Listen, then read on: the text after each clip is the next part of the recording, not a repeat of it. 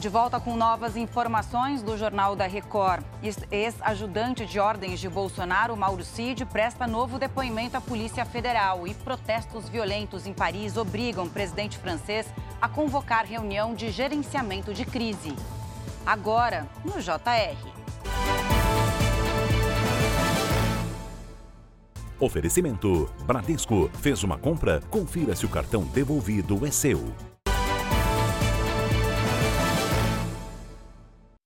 Esta edição começa falando sobre a volta para casa nesta sexta-feira em São Paulo. A gente sabe que o trânsito sempre é mais complicado às sextas e hoje cedo, quatro estações de trem da linha 9 Esmeralda, uma das mais importantes, tiveram uma falha no sistema de energia, prejudicando muitos passageiros.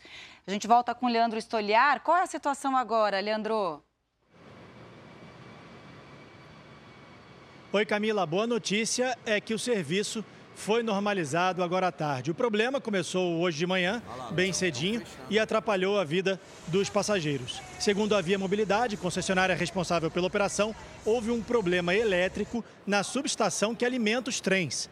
A prefeitura então disponibilizou 40 ônibus extras no entorno das estações prejudicadas e vai manter o reforço, mesmo com a normalização dos trens. A Via Mobilidade lamentou o ocorrido e pediu desculpas à população. Camila. Pelo menos normalizou, né? Obrigada, Leandro. E o ex-ajudante de ordens do ex-presidente Jair Bolsonaro, Mauro Cid, presta um novo depoimento agora à Polícia Federal. Assunto para Mara Mendes, direto de Brasília. Oi, Mara, e aí as novidades?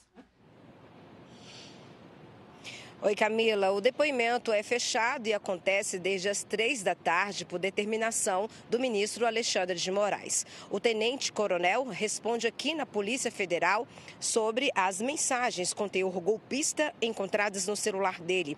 Essa é a sexta vez que ele depõe. Mauro Cid é investigado em três inquéritos. No caso das joias, nas fraudes em cartões de vacina contra a Covid-19 e também nas investigações dos atos de 8 de janeiro. É com você, Camila. Obrigada, Mara. E o presidente francês Emmanuel Macron precisou abandonar um evento em Bruxelas para fazer uma reunião de gerenciamento de crise por conta dos protestos em Paris. Quase 900 pessoas foram presas e uma morreu durante as manifestações de ontem.